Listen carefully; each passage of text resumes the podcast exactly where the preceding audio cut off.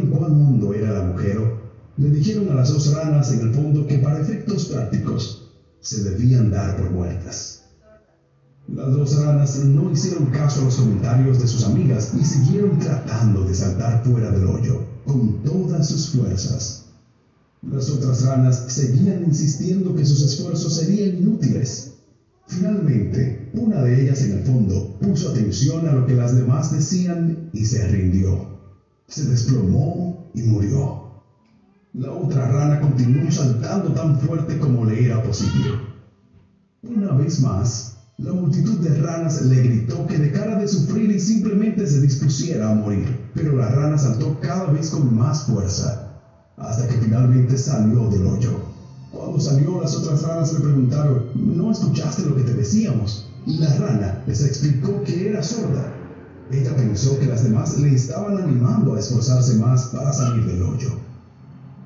Esta historia tiene dos lecciones. Primero, la lengua tiene poder de vida y de muerte. Una palabra de aliento compartida con alguien que se siente desanimado puede ayudar a levantarlo y finalizar el día. Segundo, una palabra destructiva dicha a alguien que se encuentra desanimado puede ser que acabe por destruirlo. Tengamos cuidado con lo que decimos, pero sobre todo con lo que escuchamos. No siempre hay que prestar atención. Utilicemos solo lo que es bueno. Hablemos de vida, de alegría, de esperanza a todos aquellos que se cruzan en nuestro camino. Ese es el poder de las palabras. A veces es difícil comprender que una palabra de ánimo puede hacer tanto bien. ¿Qué te parece?